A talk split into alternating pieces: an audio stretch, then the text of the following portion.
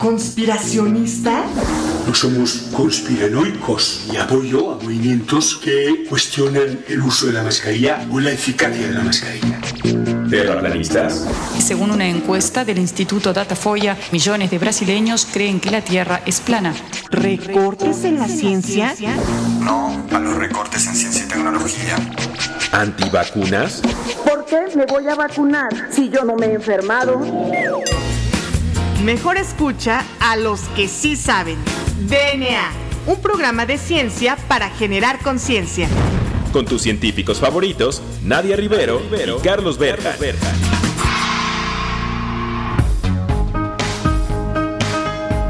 Hola, hola, hola, bienvenidos a un episodio más de este su programa favorito sobre divulgación de la ciencia, DNA. Yo soy la doctora Nadia Rivero y como cada jueves me acompaña el famosísimo doctor Juan Carlos Gómez Berja. Juan Carlos, muy buenas tardes, ¿cómo te encuentras el día de hoy? Muy bien, Nadia, muy feliz. Eh, un programa más de DNA. Recuerden que es un programa de ciencia para generar conciencia. Y bueno, en esta ocasión, pues no tenemos un invitado, pero vamos a hablar de un tema que la verdad es muy bonito. Eh, ustedes han de saber que dentro de unos pocos días va a ser mi cumpleaños. Entonces, bueno, pues Nadia me dejó que escogiera uno de mis temas favoritos. Y uno de mis temas favoritos es, pues no es un tema, es un personaje de quien yo soy fan desde que estaba chiquito y lo veía en el canal 11 en las repeticiones, ¿no? ¿Y quién es, Nadia? ¿Quién es ese científico? Pues yo creo que yo sí estoy de acuerdo contigo, sí es todo un tema, porque realmente generó toda una controversia y hay incluso hasta el llamado efecto Sagan. Entonces yo creo que sí es un tema y es un personaje y es un super científico, divulgador y todo un- una persona de, de, de líderes de opinión se, se llamaría. Y bueno, pues el día de hoy vamos a hablar de Carl Sagan. Así es, Carl Sagan, astrónomo, astrofísico, cosmólogo, astrobiólogo, escritor, divulgador y pues este lo que uno más quiera, un científico como tal, ¿no? Y bueno, una de las mentes más brillantes, yo me atrevería a decir, del siglo pasado. Y De hecho, sí, Juan Carlos, Sí. Isaac Asimov mencionaba que Carl Sagan para él era una de las mentes más brillantes y que incluso él se atreve a decir Claro. que era más inteligente que el propio Isaac Asimov. Bueno, pues fíjate que, bueno, él nació en Nueva York en 1934. Venía de una familia de judíos ucranianos, ¿no? Y su madre era eh, una mujer que creció en la pobreza y su padre, pues, era un trabajador promedio, ¿no? Entonces, lo único que él decía que lo inspiró y que lo hizo, o que él cree en su autografía, que él, él cree que lo haya inspirado, es que su mamá y su papá, su mamá y su papá estimulaban mucho su interés por las cosas y su papá le preguntaba, ¿y por qué crees que es esto? ¿Por qué crees que aquello? Y su mamá le decía, calma, tienes que leer más del tema. Y entonces lo estimulaban mucho y le regalaban muchos juguetes de, química, le regalaban eh, cosas de lectura, libros, lo llevaban a museos, ¿no? Entonces como que estimulaban su interés, Claro. ¿no? Por las cosas. Y por eso es que, eh, bueno, él cree, porque por eso es que se desarrolló mucho su mente para poder ser y que le gustara la ciencia. Sí, de hecho, bueno, está redactada en la autobiografía de Carl Sagan que a los cinco años su mamá le regaló su credencial para poder ingresar a la biblioteca y que él pudiera satisfacer esta sed de saber por qué de las cosas, ¿no? Entonces, eh, de hecho es muy bonita esta historia porque aunque sus papás no eran científicos, lo motivaban a que él sí pudiera responder las preguntas de la naturaleza que lo rodeaba y principalmente pues del espacio exterior. Entonces, para que todos los papás que nos escuchan pues le hagan caso a las inquietudes de sus hijos y motiven sus vocaciones. Sí, claro, no se trata de decir, ay, mi hijo es el más inteligente, no. Se trata de motivarlo, hacerle preguntas para que él vaya y descubra qué es lo que le pudiera interesar. Porque de hecho, no es como estos que es, ay, el niño genio y lo salto de, de años, no. Decía que su mamá le decía, no, tienes que estudiar y aprender lo que estás ahorita aprendiendo para que después puedas aprender y tengas como unas bases fuertes más adelante. Exacto, así es. Y de hecho, bueno, pues una vez que fue tan bien motivado y también guiado por sus padres, inclusive como mencionaba, aunque no eran científicos, pues logró estudiar en la Universidad de Chicago, donde él se graduó interesantemente de artes y ahí se graduó con honores. Posteriormente tuvo este, otra graduación en ciencia y después hizo una maestría en física y finalmente un doctorado en astronomía y astrofísica. Esto fue en los locos años 60. Así es. Después de eso, él en- del 60 al 62 trabaja en el laboratorio de Hermann Müller, que él ganó el premio Nobel por sus estudios en mutaciones y rayos X. ¿no? Exacto, de hecho es, él fue el que descubrió que los rayos X y las mutaciones que pueden ser dañinas pueden llevar a este, la muerte, incompatibilidades con las vidas en las células. Así es, y estuvo haciendo cosas de genética. Posteriormente, del 62 al 68, trabaja en el Smithsoniano, en, la- en el Observatorio de Astrofísica del Smithsoniano, en Cambridge, Massachusetts. Y del 68 al 96 ya se traslada y se vuelve un investigador principal en la Universidad de Cornell, ahí es donde trabajó hasta el final de sus días. Así es, de hecho es, es muy desafortunado ese cambio que tiene porque pues en Harvard es invitado nada más para formar parte como de profesor asociado, eh, algo equivalente aquí en México a investigador asociado, pero después de un año eh, de ejercer esta investigación y debido a que lo consideraban sus colegas como muy disperso y en esas épocas estaba mal visto ser disperso, se creía que un investigador tenía que ser muy limitado y un especialista o gran eminencia solamente en una parte mínima del conocimiento. Entonces, como era muy incompatible su forma de ser con la de los clásicos, como actualmente ocurre, Juan Carlos, pues eh, alguien lo recomendó también que lo corrieron de Harvard y se fue a Cornell. Así es, y bueno, también su vida personal y sus matrimonios son interesantes, ¿no, Nadia? Sí, es así. De hecho, este, bueno, pues hay que mencionar que tuvo tres esposas.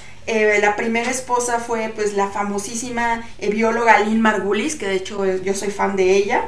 Posteriormente sería bueno hacer un, episodio dedicado a Lynn Margulis.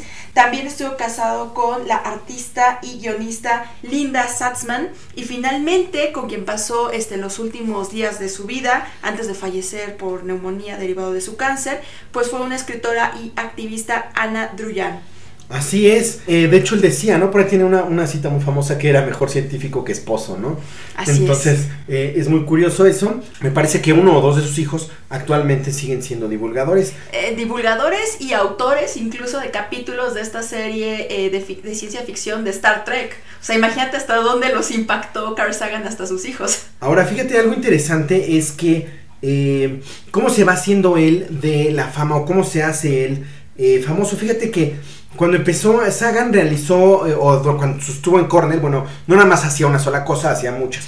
Eh, y ahí había algo interesante. Él estaba trabajando como colaborador en un proyecto de la NASA. Y entonces, cuando realizó los discos de oro del Voyager y del Pioneer, en donde hacía unos discos para poner toda la información y mandar mensajes al exterior por si había vida inteligente en otros planetas que pudieran saber que existía la Tierra. Entonces ahí él estaba trabajando en eso y se le acercaban los periodistas y entonces se volvió como un referente porque le decían que sabía explicar muy bien y muy fácil las cosas complejas que otros mismos científicos que estaban en el proyecto no les podían trabajar. Entonces después de esto lo invitaron al Tonight Show con Johnny Carson y de ahí ya se convirtió en un referente cuando había que hablar algo de ciencia. Como era muy fácil y lo expresaba muy fácil y aparte él era pues muy cálido, entonces eh, inclusive el mismo Johnny Carson bromeaba con él, ¿no? Ujú. Hay por ahí la famosa broma de los miles de millones, Claro. ¿no? Los billions.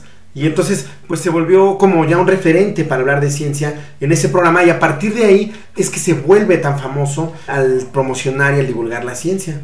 Así es, de hecho se vuelve tan famoso que pues muchos de, digamos, colegas lo ridiculizaban e incluso decían que bueno, él se dedicaba más a hacer divulgación de la ciencia que investigar. Lo que es curioso es que si revisan el número de artículos publicados, se mantiene como se esperaría de cualquier investigador que no hace divulgación. Entonces, para mi gusto sería como más un científico bien formado y más integral que cualquier otro científico, porque bueno, lo recordamos por hacer divulgación y por compartir con la sociedad el interés que tenemos por poder contestar preguntas tan este, básicas del porqué de las cosas, ¿no? Así es, de hecho la divulgación de la ciencia para todos nuestros compañeros que nos escuchan y que a últimas se han molestado porque el SNI modificó y aumentó la divulgación de la ciencia, la divulgación de la ciencia es muy importante. Y para que mantengamos y tengamos tanto el presupuesto que tanto queremos como el nivel que queremos en, tanto en México como en el mundo, porque es mundial, tenemos que divulgar, no es que sea una cosa eh, al lado o un plus de, de hacer ciencia, tenemos que divulgar para poder mantener a la ciencia en el lugar en el que está. Ahora, algo interesante de eh, Carl Sagan, volviendo a Carl Sagan, es que fue asesor de la Odisea 2001 del espacio. Eh, eh, Kubrick no sabía cómo poner a un alien, entonces en su película al final iba a haber un contacto extraterrestre y no sabía cómo ponerlo, entonces le habló para que este le, asesorara y él le dijo, bueno, es que es difícil, yo que tú pondría nada más como una especie de simulación de lo que pudo haber sido un alien. Kubrick se enojó, lo corrió del set, se enojó, le dijo que no volvieran a hablar de él, pero como ya le habían pagado la asesoría, bueno, tuvo que escucharlo, ¿no? Lo evitaba en el set, pero al final eh, pues le terminó haciendo caso porque nunca supo cómo poner a un alien. Claro, de hecho eso es algo muy interesante de Carl Sagan porque él promovía mucho el escepticismo. Él creía que siempre habría que preguntarse por qué las cosas y no conformarse con las afirmaciones que se tomaban como dogmas de fe. Incluso él, aunque sí creía que la probabilidad de que existiera vida extraterrestre fuera muy alta, se fue él de este planeta, de este plano terrenal, sin ninguna evidencia de ello. Y eso que tuvo mucha incursión, el fenómeno ovni y en todo esto de, de, de la vida extraterrestre, Juan Carlos. De hecho, fíjate que decía él, estuvo mucho tiempo que los científicos deberían de adueñarse de estos, de estos temas muy controvertidos y decía es que hay que adueñarse de ellos, hay que intentar estudiar para explicarle a la gente si es que es cierto eso, si es que no, y decía que en el fenómeno ovni en particular, él decía que había una especie como de creencia tipo religiosa. ¿No? Porque él decía, bueno, es que no hay, esto, esto, no es una evidencia, y que inclusive le amenazaban de muerte como si fuera un dios, ¿no? Entonces decía que eh, el fenómeno ovni, bueno, él no creía en eso, sin embargo, él sí creía que había vida inteligente extraterrestre, Exacto. que no podemos concebir cómo era, que es muy difícil que fueran igual a los humanos, porque, bueno, los humanos decía que es un, como una cosa evolutiva este, muy particular, pero que probablemente existiera eh, vida inteligente en otros eh, planetas, exactamente él decía que sí había, e inclusive en estas ondas, en estos discos de oro que él manda, y señales, porque no me mandó un disco de oro, también mandaba señales de radiofrecuencia, que en donde pone información de la, de la Tierra, música, este, ponía este, información, sonidos, este, canciones. Sí, mensajes que fueran fácilmente entendibles por cualquier otra forma de vida, ¿no? Sí, de hecho él decía que las matemáticas era el lenguaje que debíamos entender todos. Uh -huh. Entonces que si ibas a entender a lo mejor con otra vida extraterrestre, pues podría ser las matemáticas, porque es un lenguaje súper mega universal, ¿no? Uh -huh. Por decirlo de una manera. Entonces, eh, él sí creía en la vida extraterrestre, estuvo mucho tiempo buscándolo y como tú bien dices, se fue de este plano terrenal sin eh, ningún tipo de este, evidencia, pero eh, sí, sí, abordó estos temas de una manera científica y explicaba y se metía en los congresos de los ovnis para decir no, no es cierto porque esto y esto otro. Claro, de hecho, retomando tu comentario de que los científicos deberíamos retomar todas estas hipótesis acerca de la vida extraterrestre y de este fenómeno ovni, bueno, más allá de que Maussan se encargue de ello, pues los científicos deberíamos de desmentir o aclarar de qué se debe antes de caer en la famosa pseudociencia.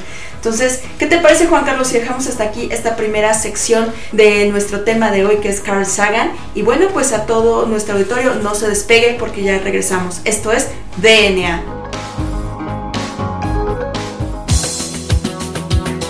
Volvemos en menos de lo que tus genes se traducen a proteínas.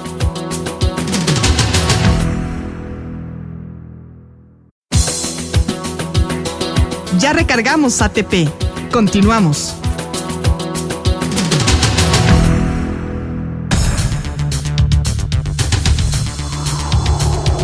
Pues ya regresamos a DNA. Recuerden que en esta ocasión estamos hablando de Carl Sagan y de esas aportaciones que hizo Carl Sagan, que no son pocas, a la ciencia. Y en este sentido me gustaría platicarles de qué es o cuál fue la parte científica que hizo Carl Sagan para que no se queden con que nada más era un divulgador. Resulta ser que Carl Sagan dentro de las cosas que hace, publica en Science, tiene varias publicaciones en ese sentido, acerca de las altas temperaturas de Venus y de las ondas de radiofrecuencia de Venus.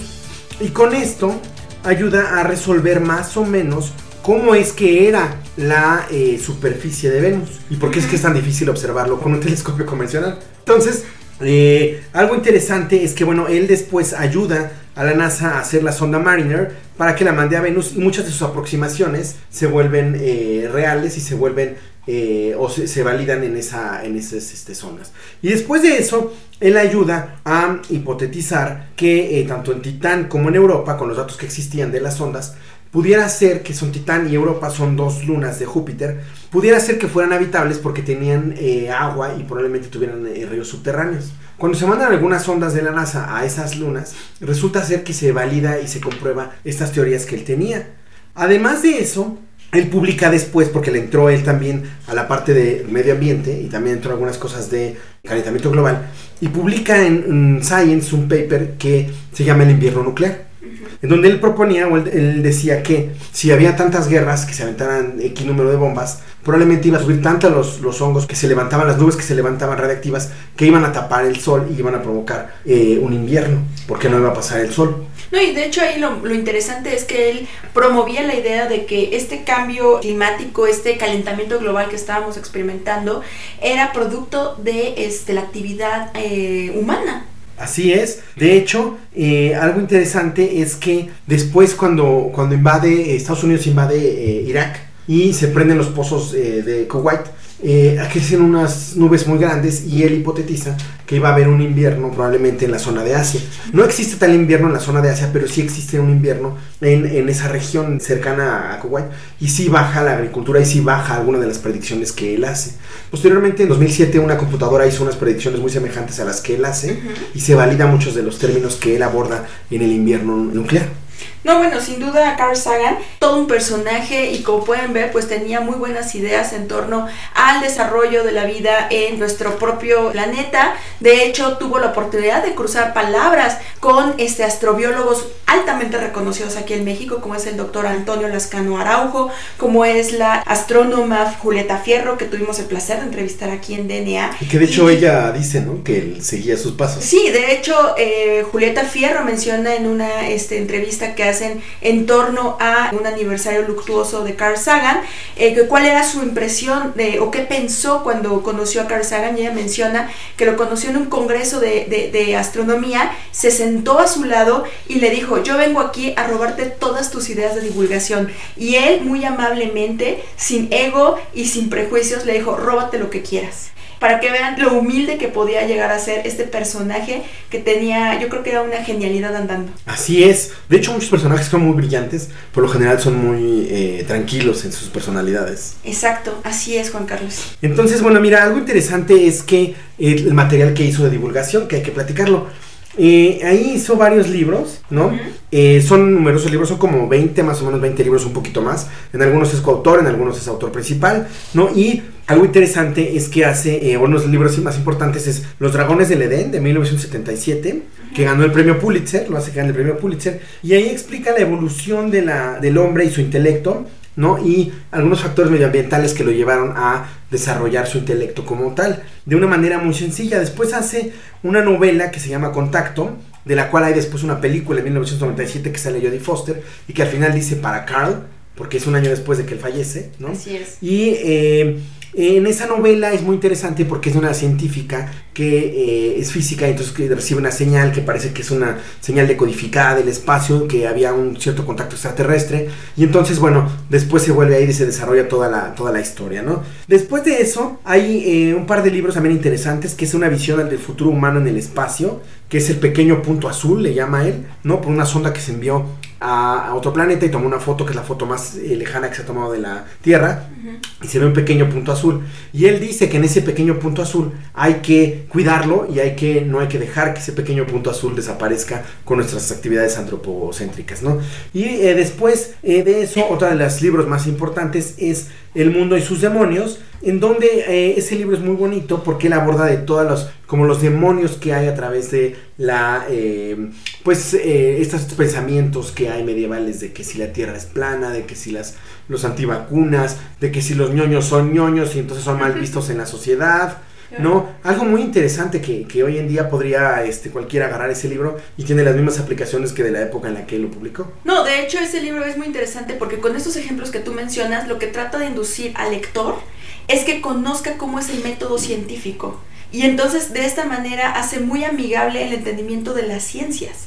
Y, bueno, en general, bueno, pues la divulgación que, que realiza o que realizaba Carl Sagan, él la menciona que lo hace con la finalidad de que el público en general tenga una mejor comprensión y una mejor posesión de lo que hace la ciencia y así la gente se pueda alejar de las famosas pseudociencias. Así es, de hecho, bueno, la serie Cosmos es muy famosa, ¿no, Nadia? De hecho, sí, es una de las series más famosas de los años 80 y que yo creo que no solamente las personas que crecieron en esa época y que lo pudieron ver desde los 80 eh, se sintieron pues con ganas de poder desarrollar una carrera en, las ciencias. Eh, yo que crecí en los 90, por ejemplo, también vi esas repeticiones de cosmos y pues también me llamaba mucho la atención todo esto acerca de la evolución de la vida en nuestro planeta, hablar de dinosaurios, hablar del cerebro y pues sí es muy importante hablar de esta serie porque pues hay que mencionar que Carl Sagan fue presentador, coautor, coproductor, junto con su esposa Andrew Yan y Steven Soter.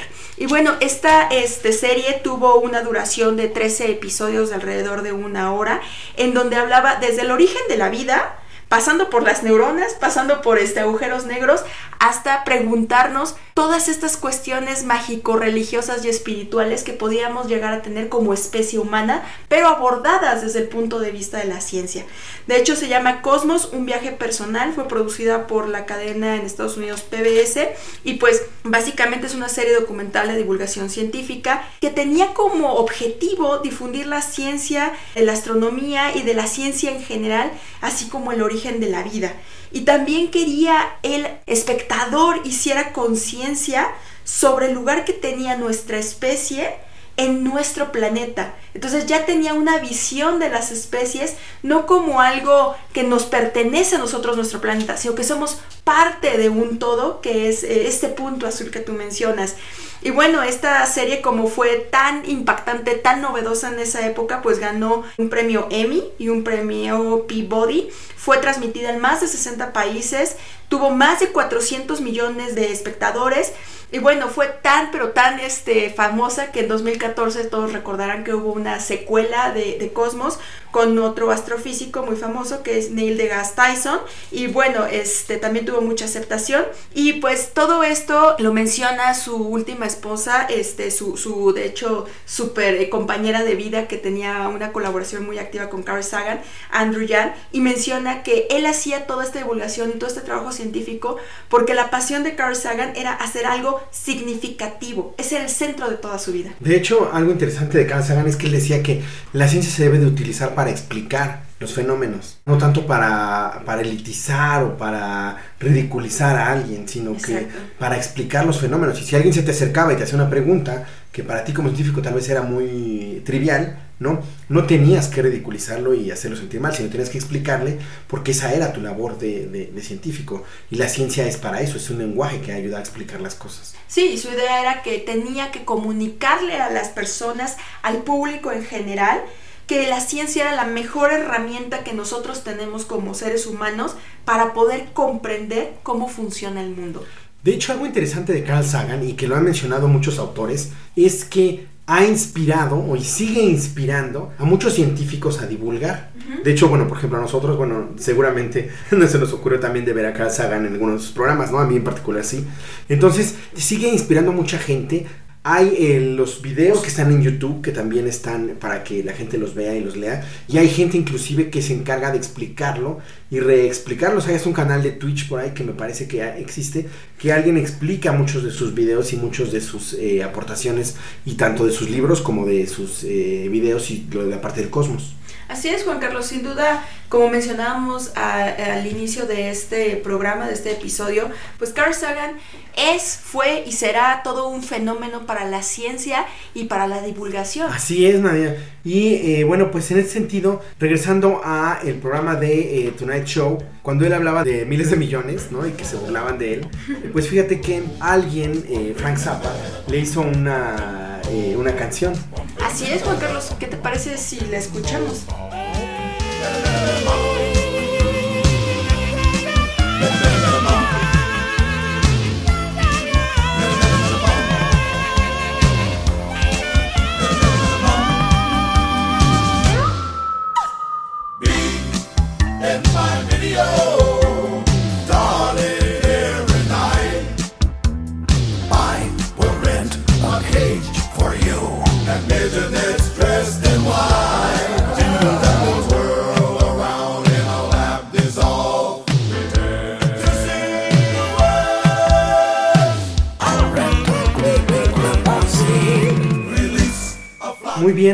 pues ya regresamos. Hablamos de Carl Sagan, uno de los más grandes científico y divulgador del siglo pasado. Esperemos eh, haya nuevas mentes que sigan haciendo esto, ¿no? Y que sigan impresionando a las juventudes y a la gente en general del de, eh, mundo de la ciencia. Y bueno, yo quisiera eh, decir una frase que él dijo en su última entrevista, eh, en la que él decía que la ciencia es más que un conjunto de conocimientos, es una manera de pensar, de interrogar al universo con la comprensión y la fragilidad que el humano puede fallar. Muy bonitas palabras, la verdad es que Carl Sagan no nos a dejar de sorprender nunca. Y pues bueno, esperamos que les haya gustado mucho este episodio de DNA dedicado a Carl Sagan. Juan Carlos, feliz cumpleaños, espero que este programa te guste mucho porque es dedicado para ti. Y bueno, también mandamos saludos a todos nuestros radioescuchas que fielmente están con nosotros desde hace casi más de tres años. Recuerden seguirnos en redes sociales, nos encuentran en Twitter como arroba SockScience o como arroba ImerDNA. En Instagram nos encuentran como ScienceSocks o como arroba DNA en Imer. Y finalmente en Facebook nos encuentran como arroba ScienceSocks. Entonces, muchas gracias a nuestra productora Claudia Flores y a Ciudadana 660. Yo soy la doctora Nadia Rivero. Yo soy el doctor Carlos Berjan. Y esto fue DNA. Hasta la próxima.